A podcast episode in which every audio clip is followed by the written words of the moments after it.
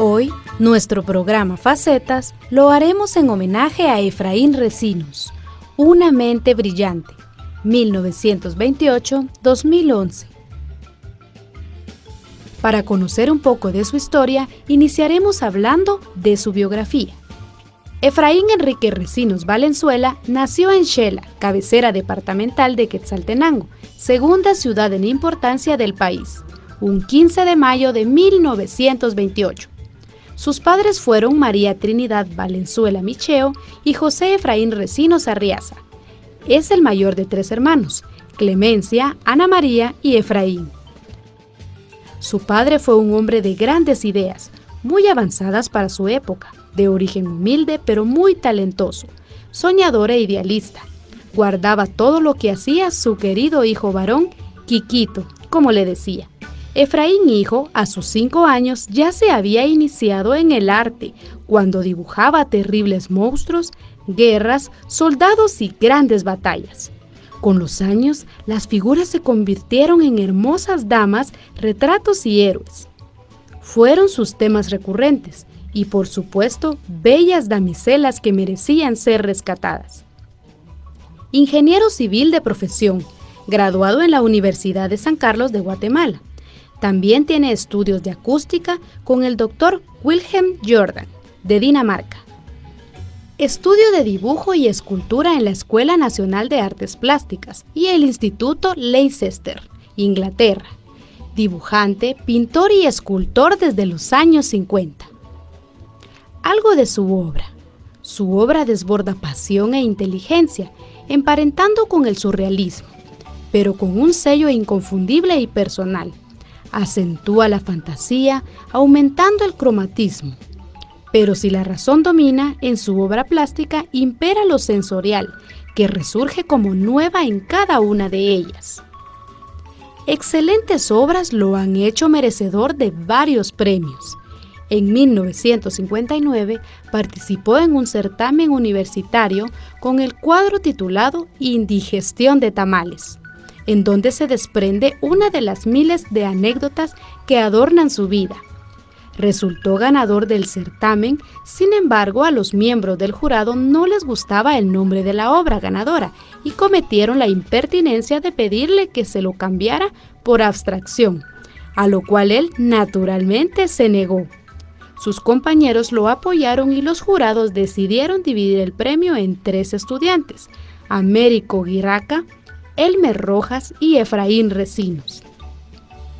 En 1962 ganó el primer premio del certamen nacional Carlos Valenti con su cuadro La huella de mis antepasados.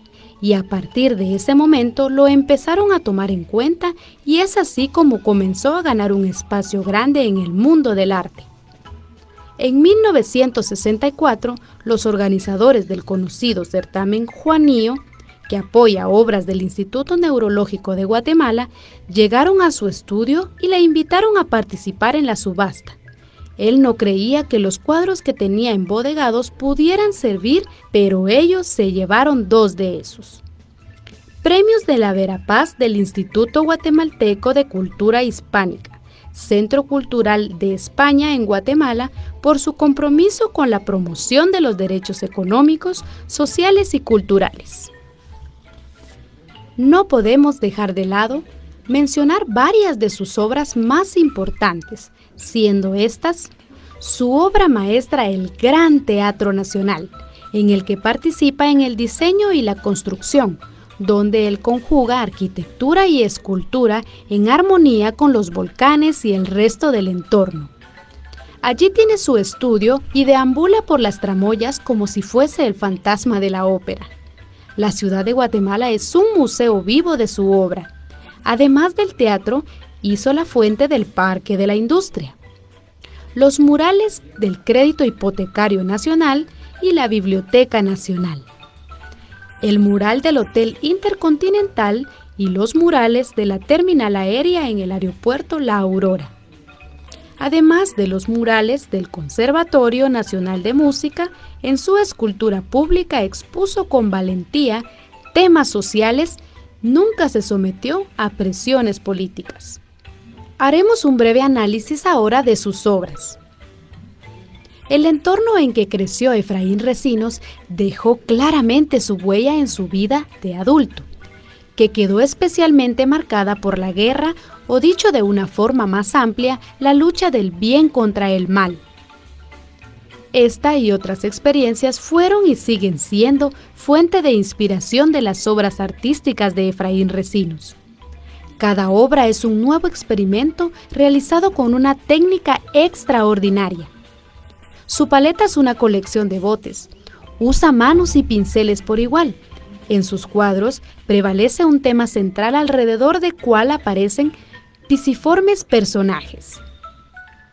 Algunos de sus personajes son recurrentes. La musa inspiradora, monstruos que se nutren de nuestros temores, una pequeña niña siempre al borde del peligro y Van Gogh, eternamente castigado aprendiendo a pintar mujeres desnudas. A esta lista hay que añadir a la muy querida Guatemalita, que está a un paso de convertirse en símbolo patrio. Maneja el humorismo delicadamente, es innovador, es audaz, libre, es misterioso, evocador, es único, es delirante y exótico. Si revisamos el conjunto de su plástica, veríamos en ella la pureza de sus intenciones, anudado a un idealismo indiscutible. Su pintura es directa y muy mediata, aunque hay momentos en que resurgen nostalgias. Toda su obra es de composición grandiosa, estructurada con firmeza y el color confirma esta aseveración. Efraín Recinos es uno de los más grandes artistas de la región y sin duda uno de los personajes más queridos de Guatemala. Lo apetecido de sus obras y los altos precios que alcanzan han hecho que muchos las quieran obtener por medios ilícitos. Una buena parte de las obras de Recinos se han perdido no solamente en Guatemala, sino en el extranjero. Conoceremos más acerca de esto. El último caso fue una reproducción de Guatemalita, que estaba en el cruce de San Lucas a Antigua Guatemala. Este es uno de los personajes recurrentes de Efraín Recinos, tan querido como él y casi un símbolo patrio. Fue robada entre el 16 y el 18 de mayo. La pieza es un alto relieve realizado en granito blanco. La escultura mencionada en el artículo de Rodman y de la cual publica una foto se llama Sirena de las Nubes, ubicada en la Unión Americana. Con ella ganó Efraín Recinos el primer premio centroamericano de escultura certamen ESO en 1964 en San Salvador. Después de este concurso, fue enviada a la Unión Panamericana, donde el cubano José Gómez Sicré dirigía la rama cultural. Efraín Recinos no recibió un solo centavo por ellas. Una nave espacial lo depositó en Shela en 1928. Es ingeniero, urbanista, pintor, escultor, muralista, escenógrafo, ajedrecista y conocedor de música, cine y letras. Fue corredor olímpico, profesor de matemáticas, de construcción y de una carrera que no existía en Guatemala, la arquitectura. Aprendió a tocar la marimba, el violín y la mandolina. Su más reciente afición es escribir cuentos en proceso de edición. Efraín Recinos, amante de la naturaleza, siempre, siempre está dispuesto a ayudar a los estudiantes, irradia cordialidad y nunca habla mal de nadie. Su modestia le impide ser crítico de arte, rehúsa jugar ajedrez por no derrotar al contrincante es solitario y tiene una memoria prodigiosa. Entró al gran camino de las artes cuando ganó el certamen nacional de 1959 con el cuadro titulado Indigestión de Tamales. Y su obra maestra y más conocida, al que le valió muchos reconocimientos, el diseño y construcción del Gran Teatro Nacional. De niño jugabas con terroncitos de esta bella tierra y te inspirabas con los trazos de nuestros volcanes que fueron dibujados por el Creador.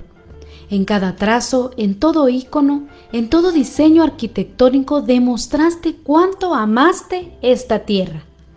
Quizá en poco tiempo muchos te olviden, pero queda para la eternidad el orgullo que sentiste por haber nacido en Guatebella. No la de la destrucción, sino la construcción. Guatebella, la de los bellos volcanes, del paisaje que trazó el Creador. Creador, llega tu alumno Maestro Recinos. Admiramos tu obra, Maestro Efraín Recinos. Queda para la posteridad una obra que se enaltece hasta el firmamento azul de esta bella patria, tan sufrida, tan golpeada. Efraín Recinos, orgullo de Guatemala, Guatebella, tierra de árboles. Ahora existe una nueva estrella en el firmamento que se llama Efraín Recinos, que en paz descanse.